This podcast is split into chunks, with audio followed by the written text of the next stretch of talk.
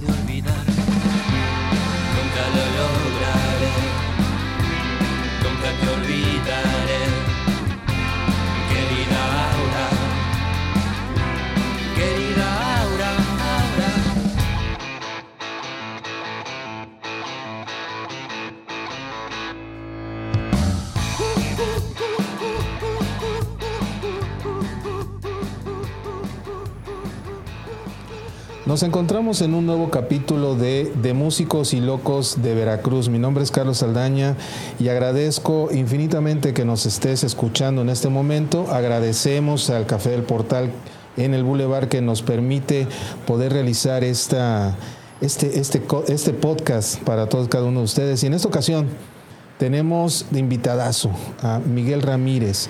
Miguel Ramírez es fundador del grupo de rock veracruzano, porteño, jarocho, del grupo Osmosis. Quisiera decirles rápidamente una breve reseña de lo que ha sido pues ya dos décadas de trabajo de ellos. Osmosis es una banda originaria del puerto de Veracruz, fundada por Miguel Ramírez. Posee un sonido sound beat fresco y nostálgico, acompañado de letras y armonías difíciles de borrar de la memoria. La banda cuenta con una trayectoria de dos décadas en la escena de rock, a lo largo de lo cual ha participado en tianguis culturales, eventos de beneficencia, festivales, concursos, como fue en 2018, hace no mucho, su incursión en La Cultura Vale, Cultura en tu comunidad, vale cantar, vale bailar programa federal cuyos recursos los llevó, los llevaron a realizar cuatro presentaciones en la ciudad de Álamo Temapache, esto al norte del estado, eh, donde también cabe mencionar que el 10 de febrero de 2007 se presentaron, presentaron su tercera producción, El Mundo de King, Aquí nos regresamos un poco más de 10 años. Y con esta siembran el antecedente de ser la primera banda de rock en presentar música original en el Teatro Francisco Javier Clavijero, aquí en la ciudad de Veracruz, acompañados por la Orquesta Sinfónica Juvenil Daniel Ayala y sus coros lo cual por supuesto es un gran logro, es, bueno manifestar esto.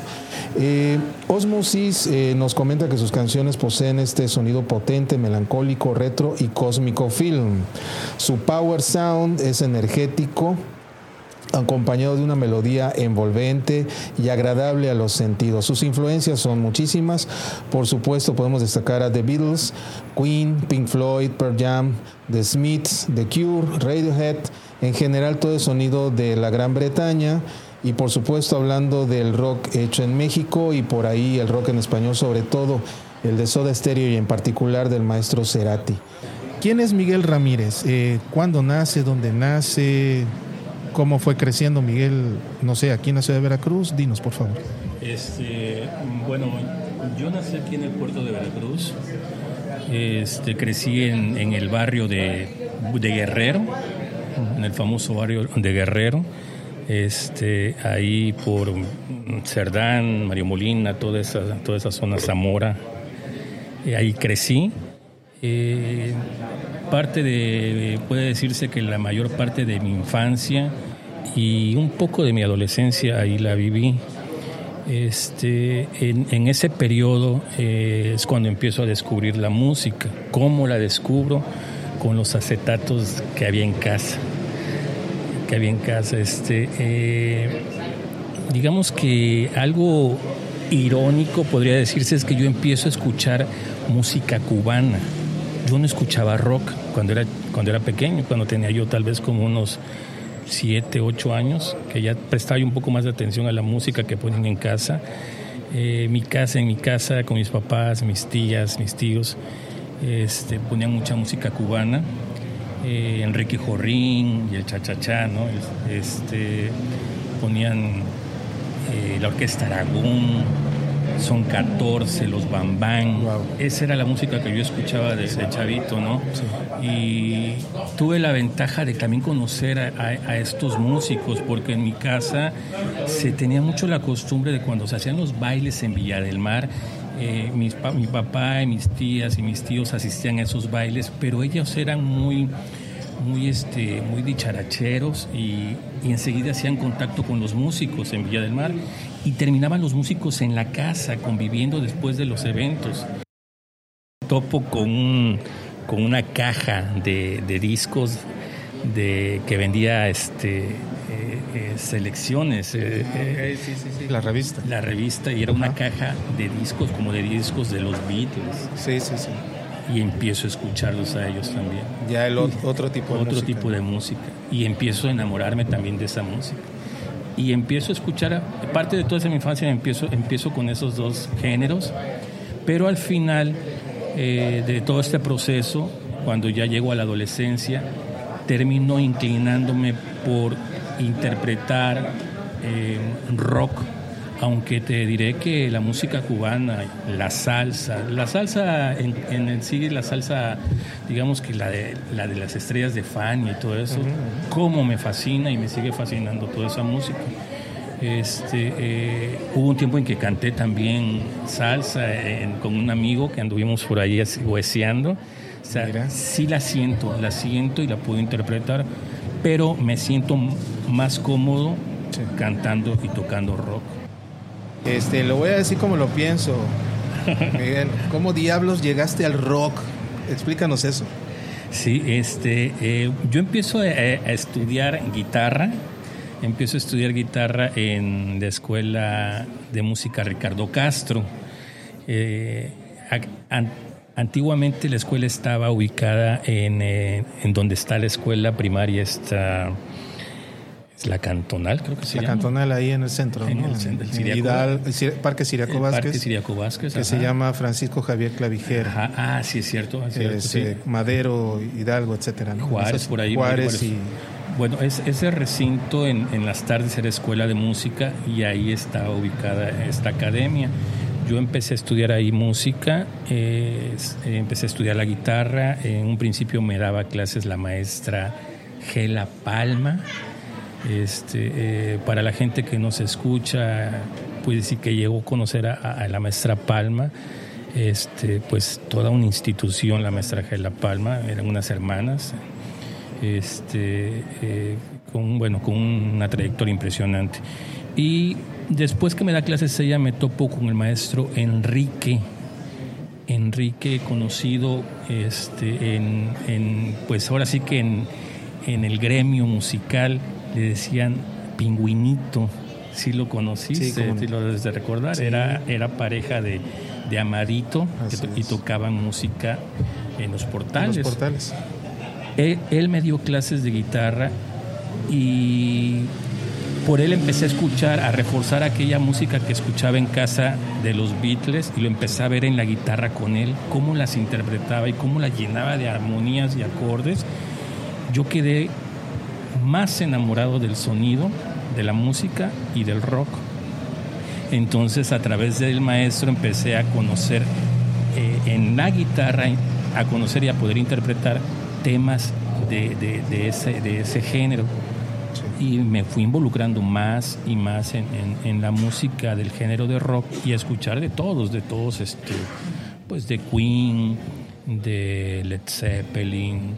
Eh, cada vez que escuchaba más, más me enamoraba. O sea, no había un grupo que, que me llegara en un momento y, que me hiciera sentir lo contrario, ¿no? Yo creo que tuve la suerte de toparme con, con acetatos muy buenos, de grupos muy buenos. O sea, no recuerdo algún acetato de rock que, que me haya llegado a las manos y que diga, este no me gustó. Yo creo que las bandas de aquellos tiempos realmente eran unos monstruos del rock, ¿eh? Porque ahora, pues con tanta tecnología, este, a veces como que nos engañan, ¿no? Es todo un tema el asunto de la tecnología, definitivamente. Eh, a ver, ya, ya nos comentaste dónde naces musicalmente, eres de aquí del puerto de Veracruz, pero digo, ¿dónde naces este, musicalmente? Tus influencias primarias. Eh, Miguel, ¿en qué momento empezó a, a, elucubrar en su mente el generar una, una, cuestión de expresarse a través de la música? Porque una cosa es que nos guste, que inclusive, de, inclusive definamos géneros que nos gusten más. Y, y, otra cosa es decir, esta es mi voz, y en qué momento además, eh, sí, te gusta el rock, quiero tocar rock, de acuerdo, pero además en qué momento este, empezaste a escribir, empezaste a generar tus composiciones, porque Osmosis es un proyecto musical donde primariamente eh, hay música original. Así es. Que eso eh, ya de por sí tiene un valor muy importante. Miguel, por favor, coméntanos. Sí, este, bueno, yo cuando empiezo, eh, como todos los, jóvenes en aquellos años y en estos también, como todos los que empiezan, empezamos tocando covers, ¿no? Interpretar covers eh, de grupos que, que son, digamos que, famosos o populares en esos momentos y empezamos a interpretar ese tipo de música y esas canciones. Eh, yo creo que ese periodo fue eh, realmente para mí fue muy corto. Digo, yo respeto profundamente y lo digo de corazón a todos los músicos, amigos y compañeros que tocan covers porque tiene su, su chiste, tiene su chiste totalmente. Y en ese proceso, escuchando música de, de otros intérpretes, este, eh, me, quedé escuchando una balada y, y, y será así como como un momento como de un momento cósmico, no sé, o sea, un momento así como de, de, un momento mágico, ¿no? Yo me acuerdo muy bien que me quedé escuchando esa balada, estaba, estaba cantando, eh, este, era Freddie Mercury, estaban cantando eh, un, tema que se llama eh, tocada por la guitarra por por Brian May, era la guitarra acústica y la voz nada más de, de Freddie Mercury. Creo que es El amor de mi vida, algo, así, se llama la pieza. una pieza muy suavecita. Yo estaba ya casi en la última etapa de ellos. Eh, yo estaba escuchándola y de repente dejé de escucharla. Y entonces yo empecé como que a... Empezó a fluir en mí una melodía. Y después agarré la pluma y empecé a escribir, empecé a escribir líneas, líneas, líneas cuando terminé de escribir me di cuenta que tenía algún sentido lo que había escrito, tal vez había que medio reacomodar algunas cosas. Y de los acordes, como tenía yo el tarareo, porque no tenía yo los acordes en el con el puro tarareo que tenía la melodía, esa tarde terminé de armar mi primera canción. Y sí lo recuerdo muy bien, y es la primera canción, y es la primera canción que grabé en el estudio cuando llegué con, con Manuel Durán a su estudio.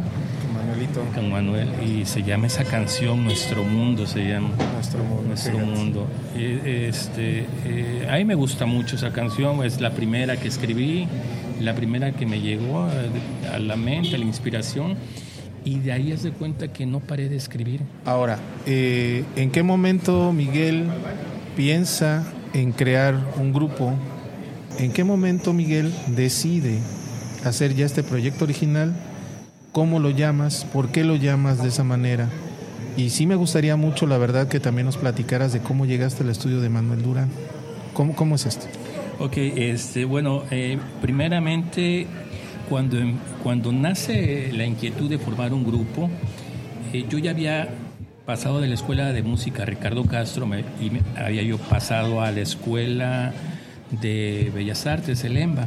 Empecé a estudiar ahí y me reencuentro con un amigo que había, que había hecho en la Ricardo Castro, nos reencontramos allá. Eh, se llama, se llama porque, bueno, yo quiero creer que aún está con nosotros. Se llama Mario Pérez y juntos él y yo concebimos la idea de un grupo. Ahí fue donde empezamos a armar el primer grupo. Antes de llamar eh, el concepto como osmosis, primero formamos un grupo él y yo que se llamaba PQR. Luego de PQR, eh, él y yo agarramos caminos distintos y yo formé Salamandra. Y de Salamandra paso a llamarlo Osmosis. ¿Por qué cambio del nombre de Salamandra a Osmosis? Primeramente, cuando voy a México a, registrar el nombre de Salamandra, no me lo permiten porque ya había antecedentes con ese nombre. Entonces, este, eh, me regresé y dije, bueno, pues hay que pensar en otro, en otro nombre que tenga, que tenga sentido. ¿no? Yo pensaba en el asunto de la salamandra por, por eh, que la salamandra tiene la cualidad de cambiar de color, un poquito como el camaleón, ¿no? pero este, hay salamandras que también tienen esa, este, esa habilidad ¿no? de, de mimetizarse y todo ese asunto. Entonces yo la salamandra, como cambiaba de color, pues el género del rock, como tocábamos un rock, baladas o, rock este, eh, un poquito más agresivo tal vez, era como esa especie de, del cambio de color de la música. Por eso era la intención en su momento de llamarlo Salamandra, pero no se dio. Cuando decido llamarle osmosis es porque eh, la palabra osmosis es un proceso de filtración que se gesta a través de una membrana semipermeable.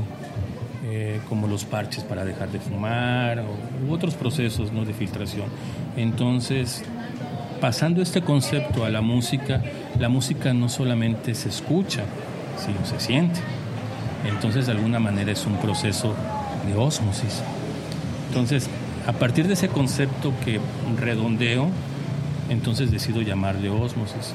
Y ahí viene el siguiente paso que es irlo a registrar Gracias a Dios no hubo problema porque no había ninguna banda llamada Osmosis, En su momento, ¿no? Ahorita había topado por ahí que hay unas que se llaman Osmosis en Argentina y eso, pero este pero bueno, no no pasa nada, ¿no? ¿Hace cuántos años de eso?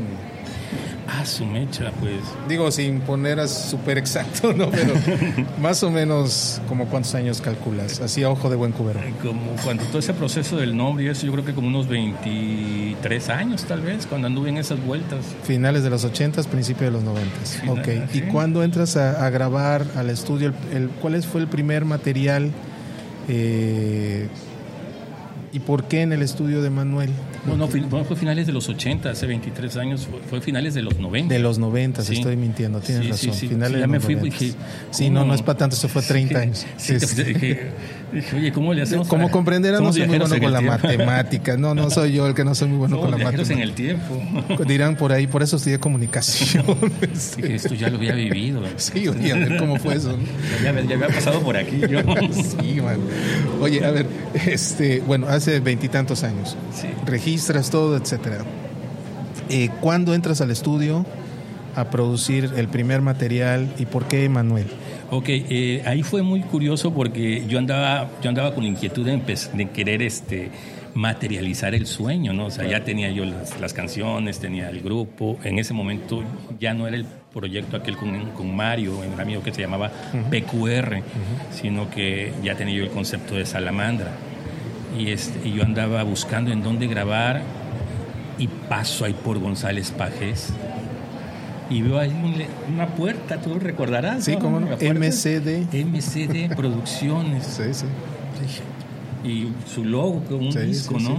y bueno, pues que entro y subo y, este, y me encuentro con con su secretaria, sí, porque iba a decir con Teddy, pero no, Teddy no, Teddy, fue después. No, no conoce a Teddy? Saludos al gordo Teddy. Sí, un, saludo a Teddy, el buen Teddy. ¿Quién no conoce a Teddy? No, por eso digo, saludos al maestro gordo Teddy. Sí, cómo no, este, estaba su secretaria y bueno, me entrevisto con ella, me hacen una cita y ahí es donde conozco a Manuel. Llego como cualquier persona, cualquier cliente.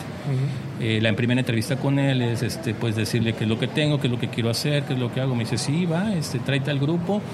Y esa fue una experiencia muy bonita porque eh, bueno, fue mi primera vez en un estudio de grabación, me dirigió Manuel Durán, hasta la fecha él nos dirige y nos produce también. Y en esa sesión me acuerdo que prácticamente la mayoría de las canciones las grabamos en directo, ¿eh? o sea, la banda tocando. Todavía. Eso es buenísimo. Todavía agarramos esa parte. y bueno, editamos un cassette. En ese tiempo todavía en cassette. Nos, nos tocó. Sí, sí, sí. ¿Cómo no? ¿Cómo se llamó? Mirando a tus ojos. Órale. Que terminamos presentando ese cassette en una discoteca que estaba en Independencia, que se llamaba Barroco. Enfrente del Diligencias, por ahí. Sí, por ahí, por esa zona. Sí, sí, sí. sí. Explíquenle a los chavos que es un cassette. Ah, bueno, por cierto, Ah, sí, acá, acá Manuel Campa, que nos está, obviamente también nuestro productor, sí cierto, eh, sí cierto. Un cassette, chavos, para todos los eh, millennials, centennials, anexas y conexas, era una cinta magnetofónica de un octavo de pulgada de ancho, contenida en un dispositivo que hoy dirían dónde le pongo, dónde le aprieto, dónde le pico, ¿no? No, esto iba en un en un espacio eran mm, hagan ustedes de cuenta dos este eh, se tenía que colocar a modo de que estos dos hoyitos que tenía para que pudiera correr el- la cinta este pudiera darse precisamente la, la reproducción, a veces la grabación también, porque en las grabadoras se podía, o en los estéreos antiguos, se podía también grabar, Así es. porque podías ponerle inclusive un micrófono o la grabadora traía incrustado un micrófono y mucha banda, mucha gente, sus primeros demos los hacían con la grabadora. Así es. Ponían el cassette, lo ponían rec y play Así es. al mismo tiempo. Es algo extraño, chavos. Vean YouTube, busquen los este tutoriales de qué es un cassette y cómo se usa y este y verán que no es cosa del diablo, es algo muy bonito. Y, y pero también había mucha producción, sobre todo muchas este producción local que se hacían por costos, este se hacían en cassettes porque ya en esos tiempos ya estaba lo digital, ya estaba el compact, eh, eh, el compact disc, pero pues ciertamente la maquila era algo un poquito más Sí. eh, caro, complicado, y de repente el cassette era la opción. ¿no? Este, pero sí, chavos, en serio, busquen YouTube y busquen un tutorial de qué es un cassette y verán cómo era la tecnología hace 20 y algo. Que, que, que era con lo que todos los chavos y toda la gente se manejaba, ¿no? Sí, Porque el Walkman era una casetera portátil que traías al cincho del pantalón. ¿no? Porque podrías no traer cinturón, pero bueno. Y tus audífonos, ¿no? Lo que hoy hacen con el celular y con tus audífonos Bluetooth, bueno, eso era en aquellos años. Así es. Entonces, bueno, sacas el primer cassette Sí, el primer cassette. eh, producido ahí con Manolito. con Manuel, sí, cómo no. Y le llamamos Mirando a tus ojos, lo presentamos allí en esta discoteca. Recuerdo que estuvo, este, digamos que, como en la ceremonia de la presentación, Enrique Acosta.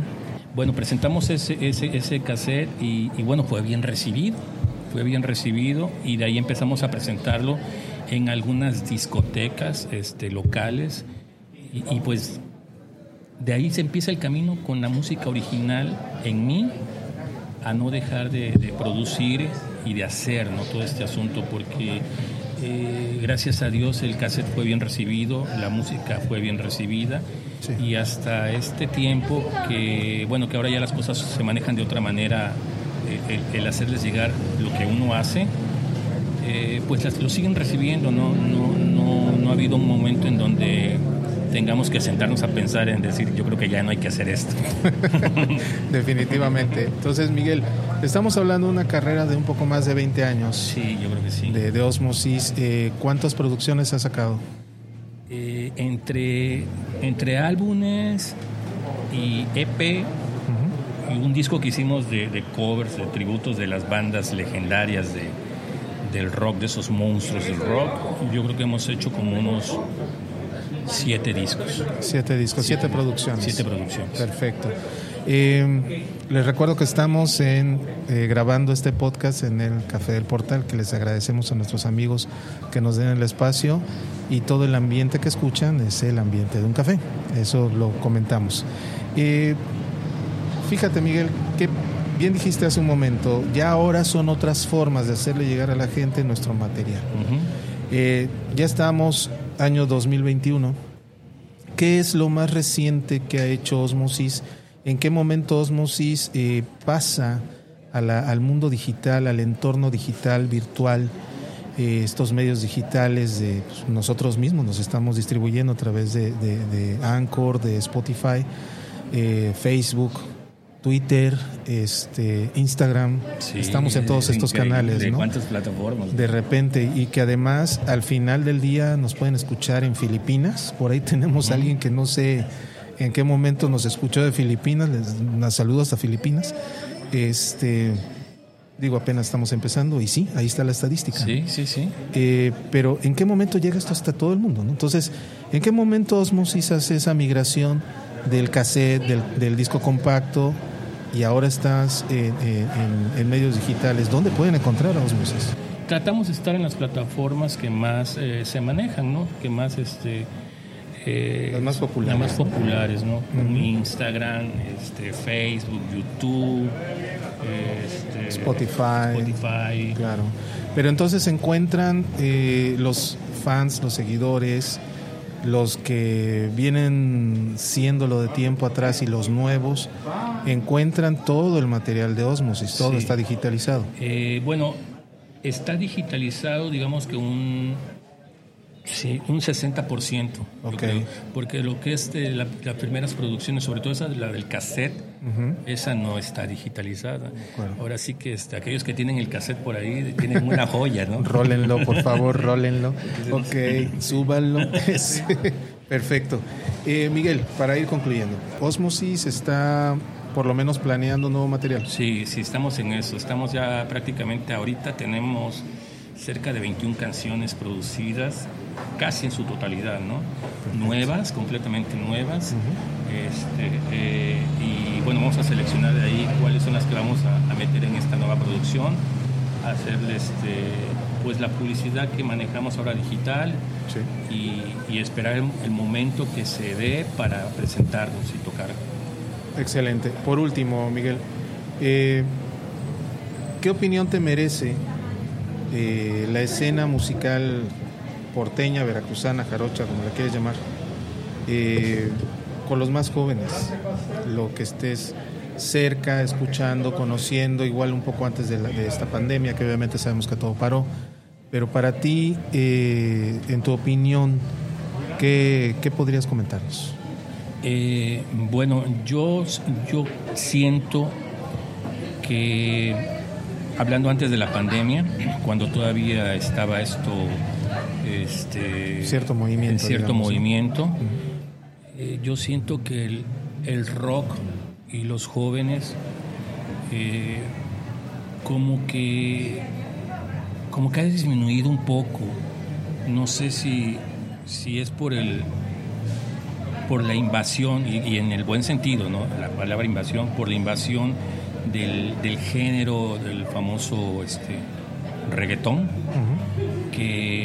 realmente a mí no me gusta con todo respeto y, es válido también si a alguien no le gusta el rock y si no le gusta lo que hago, bueno, a mí no me gusta el reggaetón. Pero también tengo que reconocer que ha tenido una aceptación impresionante el reggaetón y, sobre todo con los jóvenes. Con los jóvenes, ha tenido una aceptación impresionante. Y y bueno, yo creo que eso ha, mermado un poquito a, lo que es el núcleo del, rock, ¿no? Sobre todo de los jóvenes. Yo veo más jóvenes que gustan del reggaetón a que gustan del rock. Eso es lo que yo veo.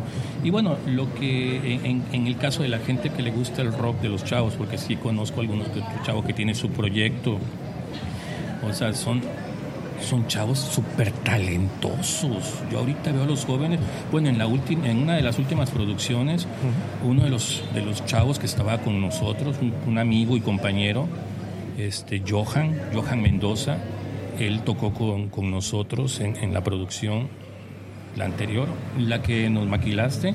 Él toca ahí la guitarra líder, tiene creo que 20 años él, y toca increíble, increíble, toca muy bien.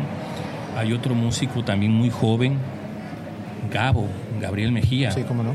Impresión, también tocó con, nosotros, Gabo estuvo en, una, en dos canciones estuvo con nosotros que grabó y, es- y tocó con nosotros en, en, en unos bares de por aquí, Gabo. Y son, son jóvenes, son Sí, sí, sí, jóvenes, claro. son jóvenes. Bueno, pues hay más jóvenes que ellos, que impresionante, tocan bárbaro, tocan bárbaro. Entonces, eh, a lo que voy es de que sí hay músicos jóvenes dentro del género del rock con sus proyectos y son muy buenos, eh, muy buenos. Eh, Miguel, yo de verdad te agradezco muchísimo tu participación aquí en De Músicos y Locos para Veracru- eh, de Veracruz.